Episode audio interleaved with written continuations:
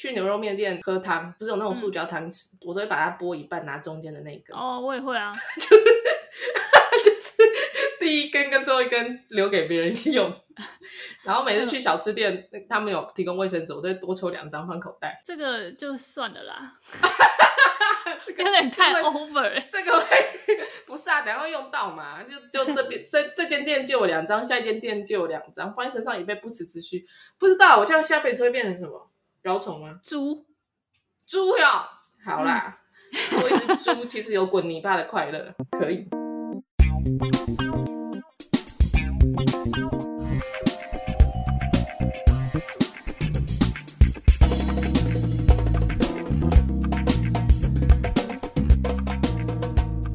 欢迎收听布鲁盲爹，我们今天要录重启人生。你的人生第几轮了？目前第一轮。我我觉得我铁定是第一轮哎，我整个 就是鲁爆了。对啊，鲁爆哎，我我肯定是。那怎么会？等一下，你知道吗？我看这部片呢、啊，才看前面大概三到四集的时候，我脑中一直、嗯、一直不断的在怀疑，嗯，我上辈子到底拼死命做了多少事情，这辈子变成我的这辈子这个人。然后我是不是好的事情又做不够多，所以我就这辈子还要一直工作。好啦，但还是跟大家讲一下，自己跟之前就是聊剧的前几集一样，就是一定会爆雷。所以如果想要看《重启人生》这一部剧的话，就建议先复习一下我们其他的集数。对，哎。先讲在前面，这部剧我觉得非常推荐大家看。哎，而且我跟你讲，它是这个日剧，我我本来以为它是几个小时的电影而已。对。然后等到我认真开始看，发现，哎，它有十集，哎，它是，对 它是影集，哎，它就是日本那种适合追剧的。嗯。对啊。我本来想说，为了要录节目，赶快把它看完。嗯、对。然后想说要快转什么的，就越看越舍不得，哎。对啊。后来我我完全用一倍速，扎扎实实、老老实实的看完，因为这部片是最近，嗯。最亮眼的日剧可能之一吧，但它应该是数一数二，就是里面众星云集，而且大家都是演技派的。没错，它比较简单来讲，就是它也是一个穿越剧的概念。那穿越剧很多剧组都会把一些穿越的目的塑造成可能是因为爱情的缘故，或是一些之前的遗憾，或是之前的一些、嗯、呃要复仇。就是这种类似的，要或是当救世主这种类似的剧情，然后放在我穿越来一定是为了要当格格啊 之类的。我要三生三世，不然就是要步步惊心啊。对，我穿越过来不，难道不是为了当王爷，然后救我大清帝国吗？对，或是那个像之前很红那个信号也是，它就是有点现代跟穿越的那个题材，然后。帮助警方破案的那一种，嗯、就是很多这种悬疑类型的穿越。可是这一部穿越剧，它就是很踏实的在过自己一模一样的人生，然后让自己可以就是从每一轮不一样的人生当中，因为一些小小的决定，然后改变他呃觉得呃前一世他觉得可以更好的事情这样。我有发现他的第一轮人生，他花了三集在铺述，后面的每一轮人生呢，各花大概一集半左右的时间。嗯，那你观众就是要跟着他一起不断的在重复经历他原本应该要经历过的剧情，啊、然后看着他使用不同的方式尝试去破关。嗯哼，我马上想到我在玩萨尔达的时候、欸，哎，怎么了？死掉要重来一次，这样。哎呀，玩 Switch 的时候，差不多是这样的感觉啊。对啊，然后前面就是玩过很多次了，所以就会比较快嘛。对啊，你一定会驾轻就熟，你会因为已经知道哪些地方，它就是等一下会出哪一招，然后哪边会捡到什么宝，嗯、你就会把它安排的好势好势，用的很精细。对，就像他的最后一轮人生一样。嗯，他已经就像打怪一样，每个定期任务都要记得去解。嗯哼。然后可以用比较省力、比较聪明的方式去解。没错，最后几集他就会发现有一个好朋友，他也是重启了很多轮的这个人。然后他会一直重启的原因，是因为他想要救他的闺蜜，就是他两个最好的闺蜜。嗯、所以他最后就是想要跟这个一直重启人生的这一个好朋友一起，就是联手当上那一那一个。坠机的那一班机师，就是让那个飞机不要坠落，嗯、就是改变它的航线，这样他的朋友在那个飞机上就会得救。这样，所以他这是最最终的目的。然后当他们完成了这个目的之后，他就是毅然决然就是离职，然后回到自己最第最像第一轮的那个人生。觉得他他其实第一轮的那个人生就已经是他很满足的生活现状了。嗯、我觉得，只是他就是很很快就过世，然后偏偏那个那个叫什么投胎服务台就跟他说，你下一轮、嗯、那位先生，对你下一轮就是可以当食蚁兽，或是再重启一次人生这样。然后他就是 每一次都因为这样子的选择，然后那个那一个那个动物就是投胎的动物，他希望是人，所以他他每一次都是会选择重启人生，而不去当其他的动物，所以他才会一直一直重复他一样的生在同一个家庭啊，然后跟一样的学生时期的伙伴一起成长的那个过程。嗯，他一开始的最终目的是他想要下一轮是人。所以他会想要积很多阴德，就是他每一次的人生，他想要透过更多的做好事的这个行为来让他下一轮变成人。然后，可是最后就是他在第四轮要变第五轮的时候，他其实已经可以变成人了，但他还是选择要回去原来的那个人生重来一次，就是因为他想要救他那两个好朋友。嗯，没错。所以我觉得很好看呢、欸，就这整个整个剧，我觉得好看的点是它非常的日常，它就是用一种你很像，就是很像身边的人，或是你很像，就是你自己的那种感觉，就是它故事的脉络都很像一般人。就比如说，他会在做一些我们平常会做的事，比如说中午的时候去旁边的食堂吃饭。或是在什么不经意的时候，发现他的那个好朋友的新男友是有婚之妇，对，或者是发现这一世跟上一世的各种人物之间的关系，然后他去考量说，究竟要不要大幅度的改变他人的命运轨迹？对啊，就是在讲那个小福，对，是一种在可为跟不可为之间的挣扎，真的。但如果是你，你会。就是你如果是第二轮的，然后又到他们那个成年礼之后的那个 KTV 包厢，然后大家又在那边捧那个小福，说他真的很会唱歌的时候，那、啊、如果你已经第二轮，你已经知道他就是不会红了，你会吐他槽吗？在那种情况之下，我觉得我我也会捧他。捧啊，一定要捧！那个情况之下，你吐槽他，他也听不进去啊。对啊。你就先让他，你就先让他飞上云端嘛。然后后面日后挫折多的是啊，不用不用我吐槽他吧。我也觉得、欸。我现在我现在人生里面对是现实生活吐槽还不够吗？嗯，我觉得人人生的那个过程，就是要有一些挫折，才会变得比较难能可贵。那如果你一开始一直阻止他去面对这些挫折，他就会抱着遗憾，就想说啊。我现在怎么只能当一个 KTV 的员工呢？搞不好我当时就是如果有卖力的去做唱片的话，我现在可能大红大紫。对，所以如果我是你的话，我也会就是跟着捧他。可是如果是去啊，对，去啊，赶快去做这样。对啊，嗯。但那个主角他这他那时候的想法跟我们不一样，他是很想要阻止，可是因为他知道他呃。没有阻止的话，他会去，呃，跟他会虽然会失败，可是也会因此跟一个 KTV 的员工结婚，然后生下一个可爱的小孩。然后他为了不想要阻止这个可爱的小孩诞生，所以他觉得他现在去阻止他完成这个这个梦的话，搞不好他就不会跟现任的妻子离婚，所以他那个可爱的小孩就不会出生。所以他不想要造这个孽，所以他就当下就忍住，没有去吐槽他。而且他他的题材很特殊，嗯，他就是一直在解构我们一般人的一生里面会发生到的事情。但是它又非常巧妙的都跟一般剧集会常用的一些比较俗穿越的手法剧情，对，又又跟他们错开。嗯、比如说一般的日剧一定会着重的爱情啊，嗯嗯，然后可能亲情里面的纠葛啊，嗯，但这部却是一部描写自己自身成长经历以及非常琢磨在友情的一部剧。对，可以说这样的题材非常的稀少。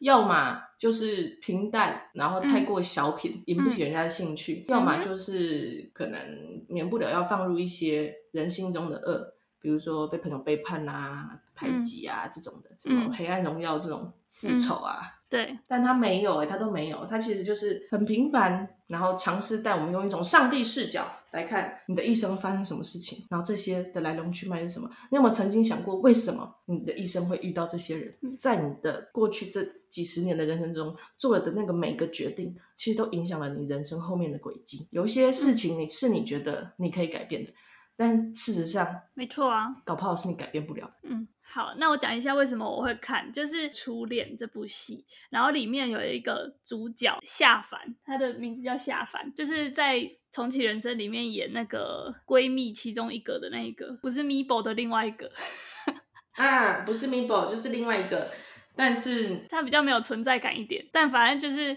他是我老公很喜欢的。日剧演员，因为他看初恋的时候，他就很喜欢这个女女生。然后我们有一次在转那个 MOD 的时候，就发现这个女生也有演这个重启人生，所以我们就误打误撞就把它打开来看，然后发现超好看，真的。对，之后秀珍菇就一直狂推我看这部片。对，然后发我看完之后，我就是跟我一个很喜欢聊看日剧的朋友，就是聊着这一部剧，然后他就也是超推，他就觉得这是他就是。今年看到为止，虽然今年也才过三个月、四个月，今年为止，他觉得还就是算真的很好看、很难超越的日剧。对啊，然后我觉得真的也是，我上一部看这么好看的日剧，应该就是《四重奏》，就是那个也是满岛光演的，然后也是在讲友情的。大家如果有兴趣，可以去那个 Netflix 上面看，嗯、就是《四重奏》，这是很有名的一部。对，他也是在讲一些友情。《四重奏》如果大家有兴趣的话，也可以敲完，我可以再录一集。好，可以，嗯，我就可以。那我们下一步也可以来录四重奏，这样我们录的片单越来越多了。对，四重奏很好看。好了，那拉回来，我们今天看讲重启人生。那重启人生，我们呃看了之后呢，就是有很多的感受。然后我们等一下就会针对我们觉得特别给我们一些印象深刻或者是有启示的一些画面以及集数来跟大家做分享。好。在讲剧情之前，我想要先跟大家简介一下这部剧的女主角。嗯，这部剧的女主角叫做安藤樱。嗯哼，不知道大家对她熟不熟悉，但我个人是不太熟悉的。不熟，我没看过她。重启人生这部剧之后才比较认识她，但其实她呢，在日本是一个得奖跟演艺作品等身的一个非常重量级的演技派演员。嗯，安藤这个演员呢，她是出身演艺世家。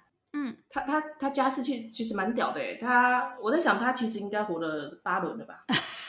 他的家世有多显赫？他外曾祖父是前日本首相，然后外祖父是前日本法务大臣跟小说家，嗯哼，然后他妈妈嗯是散文作家，然后他的爸爸也是日本的知名演员跟导演，然后他姐也是一个导演，这么猛，超猛！他自己原生家庭就超猛，然后他后来结婚的先生也是演员。就是一个相辅相成吧，就是从小在这种环境，然后就变得超会演。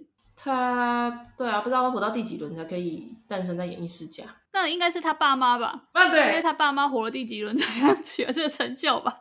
哎，阿公跟阿宙应该是活了不少轮才可以取得这个成就，然后之后顺利的繁衍出下一代。而且我觉得他演的很厉害的是他那种，我还记得他有一幕让我很印象深刻，是他在那个车站。然后他要去救他一个以前很讨厌的老师，因为那个老师在上一轮的时候有被当做是变态，然后他就是为了要去阻止，他在下一轮的时候要去阻止这个老师又被当成变态，他就去车站要堵他，然后就看到那个刚刚提到那个小福的的老婆，就是目前面临婚姻危机，嗯、然后他就一边觉得哦这个话题好像很很需要跟他好好的聊，可是我又忙着要去读老师，然后那个。脸的那个为难，然后又在那边，呃，有跟他有一搭没一搭的看，听着他讲一些心事的那种为难的表情，就是演的惟妙惟肖。我觉得他最厉害的地方在于他的演技很自然之外，你在看他演的那个过程，他的那个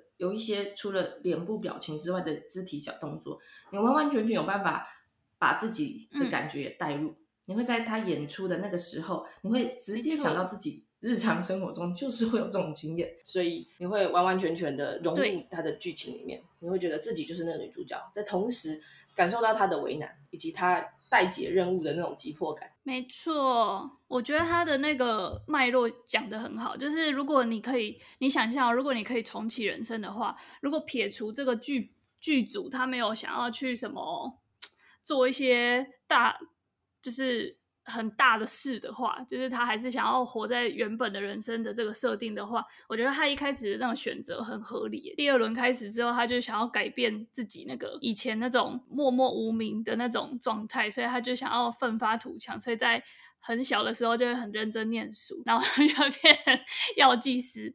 然后这轮死掉之后，他第三轮就会变得很那个想要追求自己的梦想，因为他本来就很喜欢看剧。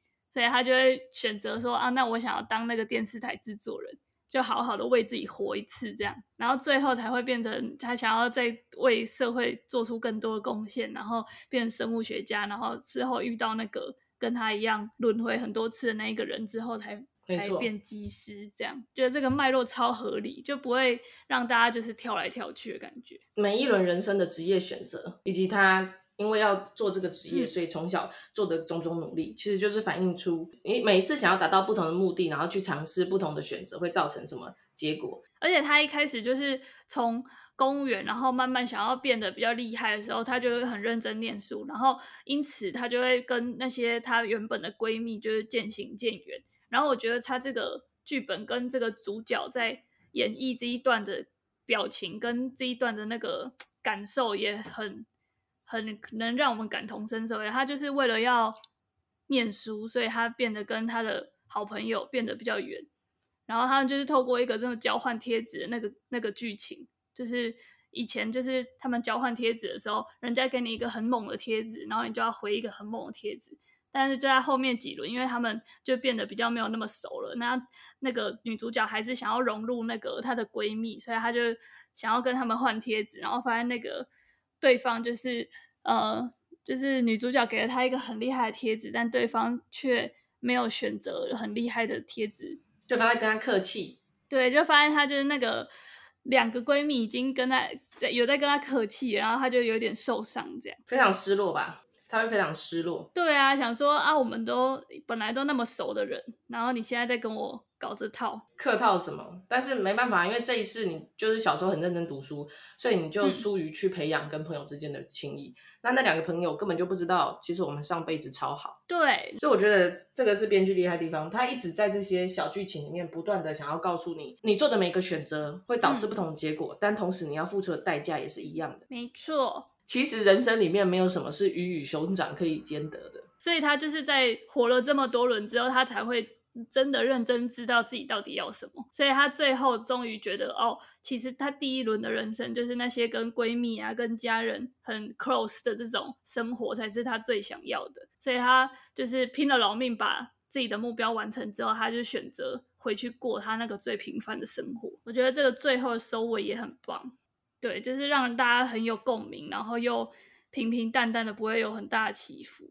然后也会去反思自己到底生活中有哪一些小事是你可能没有注意到，可是那是带给你生活中幸福感很大的来源。嗯，我觉得是诶，我觉得这一点，尤其是编剧有想要告诉我们的，就要自己去好好想一下，就会不会是你每天去呃，可能中午去吃那个自助餐的那个阿姨，就是每天这样子给你一些不同的菜色，然后每天跟你。呃，关心问候个一两句，其实对你来说也是很大的一个生活的慰藉，而不要一直去汲汲营营的去看，说自己到底还要赚多少钱才可以付头期款，这样 就是要还是要看一下吧，不然只能一直吃自助餐呢。就是你你觉得已经再平凡不过的这些日常，其实如果再给你机会选择，嗯、也许你还是会再选择要过这些平凡日常。只是你这辈子的你还不知道而已，对吧？像我们有时候不是开开玩笑说，为什么这辈子投胎就差了那么一点？为什么我就不是投到隔壁那个信义区豪宅里面？嗯，但也许你再投胎一次，经历过之后，你就会知道，与其作为豪宅的主人，你不如还是想要拥有这一世的人际关系，然后再走一次这一世的种种升学啊、职场啊、恋爱。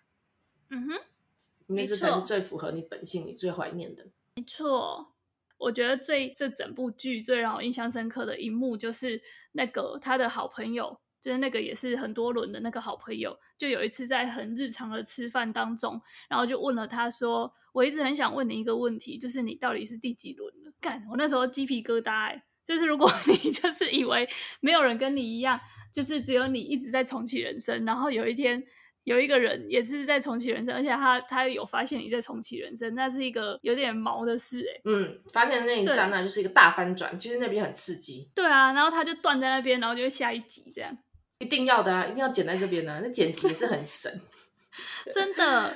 然后那时候就是有点有点紧张，但后后来下一集他也是用一个很很那个温馨的方式在处理他，就是他就跟他说哦，其实，在你的第一轮之前，我们其实是超好的朋友之类的啊。他这才发现说，眼前的这个人原本以为跟他非常的不熟，原本以为只有自己在重启自己的人生，嗯、突然间你的世界观被扩大了，嗯哼，你好像就是玩一块未知的地图，然后你本来都一直在你现在已知的村庄里面跑任务，突然之间才发现，哎、嗯。诶原来外面还有一个圈谷哦。对啊，其实有人在过着你这块世界更大的一个客观的上帝视角，在看着你发生的一切，然后我们就会好奇，哎、啊，是不是？其实我们两个不断在重启这个人生，外面还有其他人，一定有啊，只是没有发现而已。对，他其实正是正在看着我重启我的第第某几轮这样，第某轮，他他看着我从蛤蟆变成了人，嗯、然后他现在在远方看着我怎么样过我的这辈子，终于当成人的这一世。而且他中间也有遇到那个就是很面瘫的那个女生，在公务。机关遇到，然后一直用别人杯子的那一个。对，重点是那个河口小姐为什么可以八轮啊？她上辈子到底做了什么事？她第一轮就是 一直用别人杯子，不会不会扣阴德吗？可能她做了更大的阴德的事吧？是这样子吗？所以我平常就是都穿人家鞋子啊，然后 那个看到人家来，然后就假装没看到他，然后电梯赶快按关。嗯，像这种小事情是还好，是不是？其实不会扣什么阴德。应该还好啦。那那我觉得我这边要点一下，其实你就用上帝视角纵观你的这一生做的每个选择，你本来会以为你的这些选择可能是有些遗憾，比如说我当初学测就是没有考上我第一志愿，嗯，或者是我我跟初恋男友就分手了，嗯啊，或者是我当初选择要转换职业，这些种种人生中重大的决定，呃，在我不知情的情况下，我会以为我我可以做得更好，或者是会以为我可能会因为因为你走了这条路，你就是开启了这条路后面的后果。你就会在想说，如果另外一条路的话会怎么样，会不会更好？但其实编剧尝试要告诉你说，你做的每个决定可能都是当下最好的决定了。嗯，对啊，不然你不会做啊。对啊，要选其他的条路，你以为会更好，或者你一直保持的遗憾，其实没有啦。嗯，就是该分手的男友就是会分手。对啊，对啊？啊，其其实差别就在于，如果你不跟他交往，他可能会多赚一亿。你只要跟我交往两个月，之后成就少一亿。我的天哪！我是看到这一幕的时候，我想说糟了，我那些那些前男友们，对不起哎，你们现在没什么成就，是不是我害的？应该是吧？不好意思，我碰了你们这样子。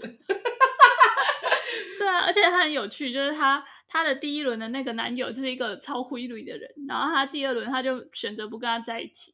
然后后来发现他赚了很多钱，是就是没有跟他在一起。月进十亿的企业家，对。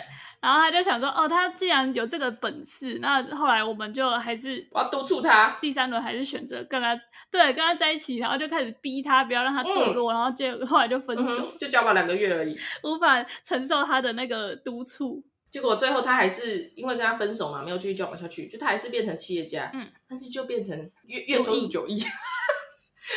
交往两个月少一亿啊！Oh my god！对啊，现在这时候就要看看看身边的男友哎、欸。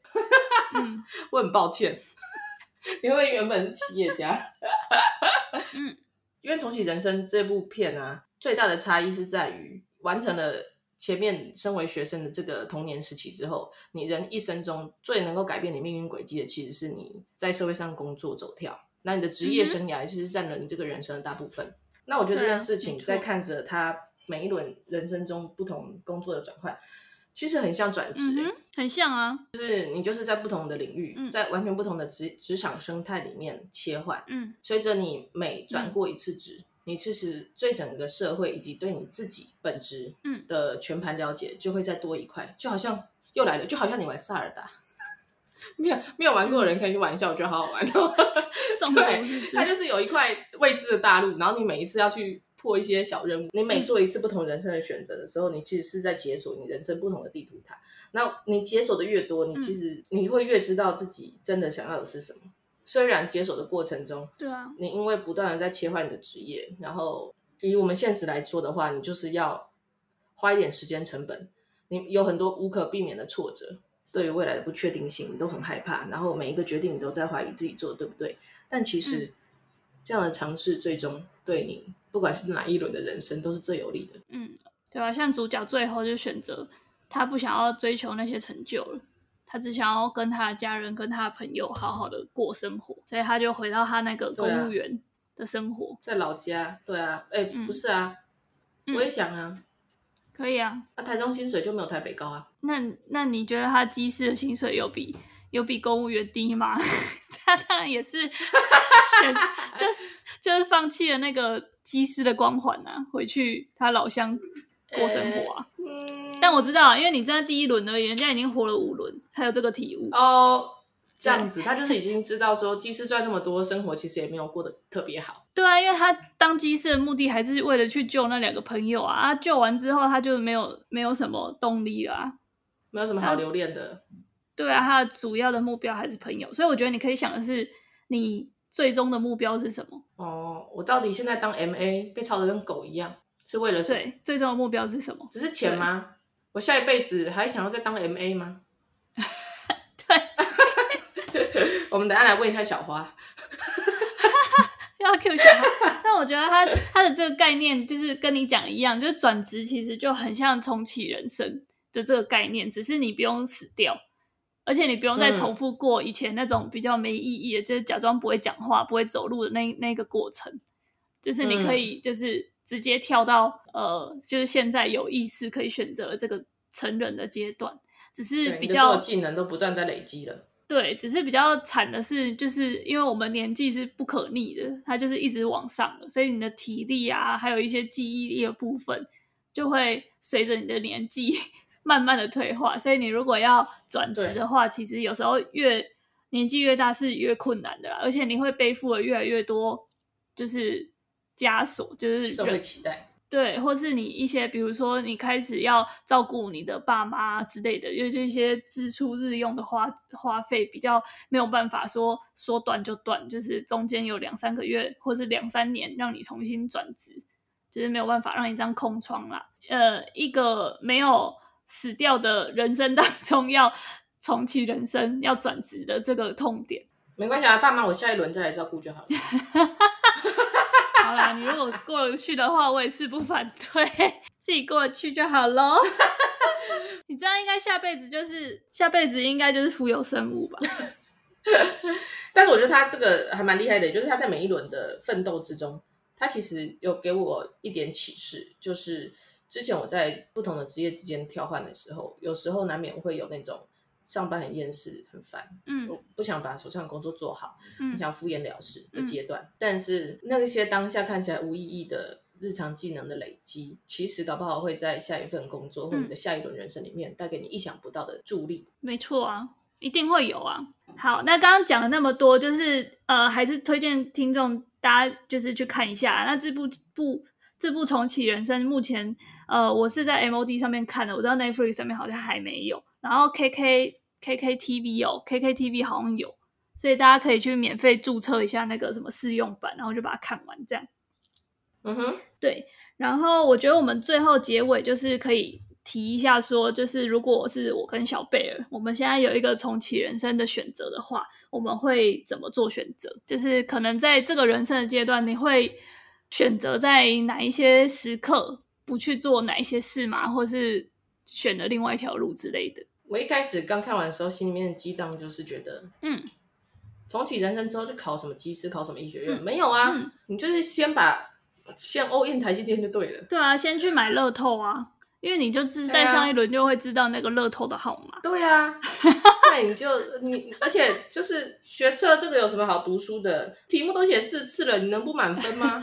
你那个满级分，对不对？真的。该应该的吧，真的，你都已经这个机测学测职考这些的，你没有通通背下来，不合理耶，真的。然后你就先把自己搞富有了，嗯，然后什么事情做不到，什么？你还需要去当机师，然后拜托那个排程人员不用，我直接把那台机飞机买下来，我就是航空公司的老板，我懂事，我叫你飞你就飞，我叫你不要飞就不要飞，嗯，那排程人员唧唧歪歪什么概念换掉。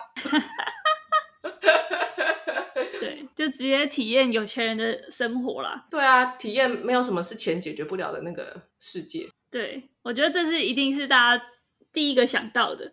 那如果暴力姐，对，暴力姐。那如果撇除这个暴力姐，就是大家还是想要，比如说你已经到第三轮了，然后已经活过第二轮这个暴富的这个变得很爆炸富有的 这种人生，觉得没什么之后，你想要再追寻一下自己的。人生志向，那你会怎么调整你现在的人生？其实我觉得一边看的时候一边回顾自己的人生，嗯，会给你一些感触。哎，嗯，老实说，我可能还是会想要走一样的轨迹，我应该会遇到一样的人，只是我可能会更理解要怎么样更圆滑的对待，嗯，之前造成你困扰的那些人际关系，嗯，以及每次职业选择之中带给你的挣扎。如果你已经有了上一世的记忆，那你这一世可能就会很快知道可以怎么样快刀斩乱麻。对你心里面的负担跟冲击就不会这么的多。嗯，我觉得我跟你想法差不多。认真说起来，你这辈子遇到这些，你现在都还很在乎跟珍惜的人，嗯，你会愿意用下一辈子暴富的财富去换掉这些跟他们的点点滴滴吗？不会啊。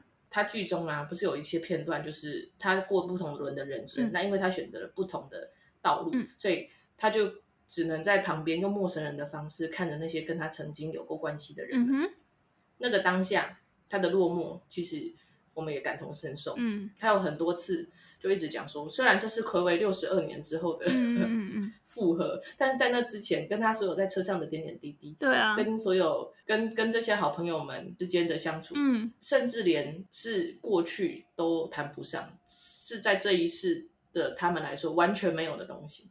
对，就是失去，只有你自己知道你代价换了什么。那这个代价，你真的愿意吗？嗯，我记得在哪里啊？就是他们在在完她的闺蜜，就是顺利的到台湾之后，他们在机场相遇，然后好像那个她的闺蜜就叫了她的小名，好像什么妈咪之类的，然后她就超嗨耶，还、嗯、想说，就是她就是有一个很兴奋的感觉，说她叫我这个小名了，她是不是觉得我跟她是很亲密的？因为原本就是不熟，从上一次很熟。他都一直叫这个小名，然后到这一次不熟，他就很渴望，他还听在听到他这样这样叫他，然后当他这样叫他的时候，他就会无比的感动。然后我觉得那一幕也是让我印象很深刻。然后还有在那种咖啡厅，然后在那边纠结说要不要邀请他们坐下，然后会不会他们很。难难为情，然后勉强坐下之类的，然后后来他们就很爽朗的答应，然后跟他们同桌，然后他们两个就是 yes 的那种感觉，也超赞的。对对啊，真的很兴奋。好，那如果是我的话，我如果再重启一次人生，我觉得我跟小贝尔一样，就是会针对一些我知道呃会有的一些让我很度不过的那些纠结，我会比较知道要怎么在一开始就避免，但是我不会。选择说不跟这个人接触，嗯，对，听起来有点抽象，但就是你就知道怎么去避开你的挫折了。对对对，你还是会跟这个人相处，可是你不会再用之前让你很受伤的方式去相处，你会知道他会有什么反应，所以你会改变一下方式，你就会变得比较聪明。然后我觉得也是变得比较保护自己吧，就是有一些关系你你不用投入太多啊，因为你就知道他是这样的人了，所以你就是不用再经历之前的那一种。呃，你投入过多，然后他他对你的伤害，然后你后来又要跟他解释之类的，这种就不必了。就一开始我们就可以保持淡淡的关系。职涯上面，如果可以的话，我应该真的就是会毅然决然去当心理师，因为我觉得我这一轮应该不会当了，所以我应该会用下一轮的时间，就是 去重新做一个我觉得我可以做的很好的职业。我觉得 OK，、嗯、而且你下一轮可能就考什么上什么什么 MA 哦，还有需要听布鲁盲爹吗？真不用。好啦，大概就是这样吧。然后最后我不得不还是要提一下，嗯、我觉得看这部片的时候，安藤英的演技让我印象深刻，在于像这种穿越的剧啊，他在拍摄的时候最难的是观众看剧的时候，我们的时间轴是跟着剧情推演，但是他拍戏剧组在制作的那个当下，哦、我懂你。对，它其实是同一个场景，嗯、但是一次拍三个时间不同的时间点。嗯嗯嗯。那这就是我非常佩服安藤樱的部分，嗯、像是那个转生的投胎柜台啊。嗯那个先生跟安藤樱总共要讲四次一模一样的台词，对啊，他们要凸显出你去就是在 play 过不同的人人生之后，表现出来那个情绪。嗯，当然柜台的先生是不用变啊，维持一贯的冷淡啊，对，对，就是一直很想把你赶快送去投胎。没错，这种公务员心态我是完全懂，对，他也是演绎的惟妙惟肖。嗯、对，但是对于安藤英本人来说，你可以想象他在拍的时候，他其实是。用四次不同的情绪，嗯，跟他的肢体语言，对，然后让你很明确的感觉到啊，对，他现在死掉这个当下，就是他已经经历过前面的人生了，嗯，然后他整个气场都不一样了。然后我觉得最佩服他的是，他从最一开始第一轮是一个施工所的小职员，嗯，每天都谨小慎微的面对前来柜台的这些奥客，嗯。然后那那个唯唯诺诺的那种姿态，嗯、后面呢，他有一次他已经是制作人，然后他因为没有看到自己亲手做的剧上映，嗯、然后就非常不甘心的时候，嗯、因为他前三轮已经把自己训练成一个就是乔代吉很厉害的人，对，所以他走过来向那个投胎转身处的公务员讲话的时候，那整个气场跟他讲话咄咄逼人，嗯、也很想讲道理，很想凹的那种感觉。嗯我觉得非常的敬佩。对啊，完全不一样了。他他真的很会演了，他不是那种呃，一般我们日剧会觉得他会是女主角的那种脸，他就是不是那种经典美女款，但他真的是，我觉得他印象深刻，对他的演技，他的魅力，他的演技真的是，我觉得比那个不要比啦，可以 媲美那个 大豆田那一部戏的那个对那个的那个大豆田永久子，对大豆田的那个角色。我觉得这两个，嗯，没错，对，可以拿拿出来，就是不分轩輊，超实力派女演员，对，很厉害，没错，难怪她会在日本也得了非常多的奖项。嗯哼，然后最后啊，他们不是跟他的朋友一起当上机师，嗯，然后就很多幕拍说他们两个一起出任务的时候，在那个机场走路，嗯、然后穿那个很帅的机师装，嗯、拖着那个行李箱，嗯、然后看起来对于自己所有能力是非常扎实的自信跟掌握的时候。嗯又让我回想到了，现在回想我们前面的人生，十几二十岁的自己，其实就像那个施工所小职员一样，嗯，我们面对很多事情都唯唯诺诺，对，然后觉得自己很渺小，对啊，没有办法构成什么能力，嗯，就连那个去买牛肉面被人家插队，你可能都不敢大声讲话，嗯，没错。但是随着你自己对于自己实力的精进，嗯，你现在用你三十几岁的角度再去回顾，再再去看面对这个世界，嗯，你其实会发现，随着你。自身经验累积，还有能力的增长，嗯、其实你的自信是从这边来的。嗯，对啊，这也是为什么很多人一直要宣扬说，嗯、你应该要认真工作，透过工作来实现自己，完成自己。我觉得是编剧也想要告诉我们的事情。嗯，不要管工作内容，但反正这些工作上的鸟事，就会让你慢慢的变成一个比较会思考，然后比较会处事的人。嗯，或者是说，你如果现在做着不喜欢的工作，觉得每天浑噩度日，要不要就重启人去做你？对，要不要就赶去做你有成就想要做的事？然后你最终会发现，其实你去做你真的喜欢工作之后，你会透过技能的磨练，然后最后整个完成了自己。嗯，没错。好啊，总归一句，还是很推荐这一部日剧。对，欢迎大家也可以给我们私信小盒子，告诉我们嗯重启人生了没有？然后你的启发，嗯，然后你可以偷偷告诉我们你是第几轮？真的。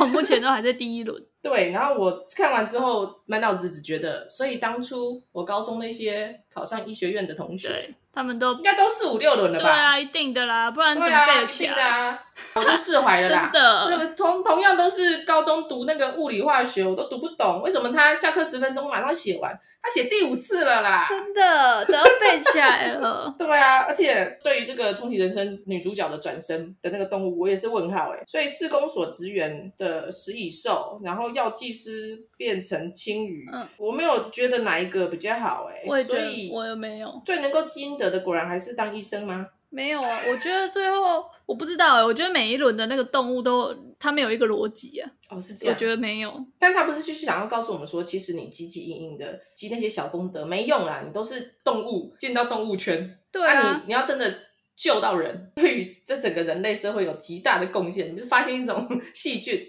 嗯，然后做出一种病毒制剂，嗯、要这么大的功德。嗯，你才可以变人。所以我上辈子一定是医生。呃，好啦，就希望下辈子大家都可以当自己想当的人，呃，或动物。对，然后或者是如果你你觉得重启人生要做这些努力太累了，我教你还有一招，你只要当那个下级跟美宝就好了。真的，Meatball，他们只要爽爽的、爽爽的过自己的人生，去拍贴，然后等着别人来救他。嗯我一直都很想这样啊！对啊，我们这这时候最后一个启发是，不用自己当最有能力的人，但是你要跟最有能力的人当朋友。嗯、真的，我们立志当 立志当一个 free rider，这样你就知道了吧？为什么从小要去上一些 厉害的学院哦？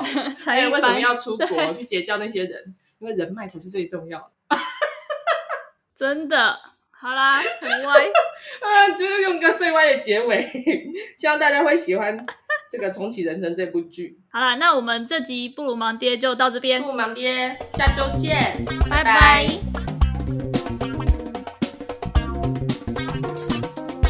这集小贝儿到那个朋友家喝酒过夜，然后逼大家跟我一起看。重启人生的后面几集，嗯、然后不得不说，感谢朋友的情谊相挺，他家真的好赞，真的，真的，对，而且他还逼大家从第七集开始看。我的错，抱歉，什么意思？谢谢每个陪我 一起看片的大家。然后重点是我怀疑朋友的父母应该是应该第三轮，没有啊，应该是他们父母上辈子做很多好事，啊、上辈子是那个有盖庙啦，那个啦，南丁格尔。可不可以？南丁格尔基的福可以了吧？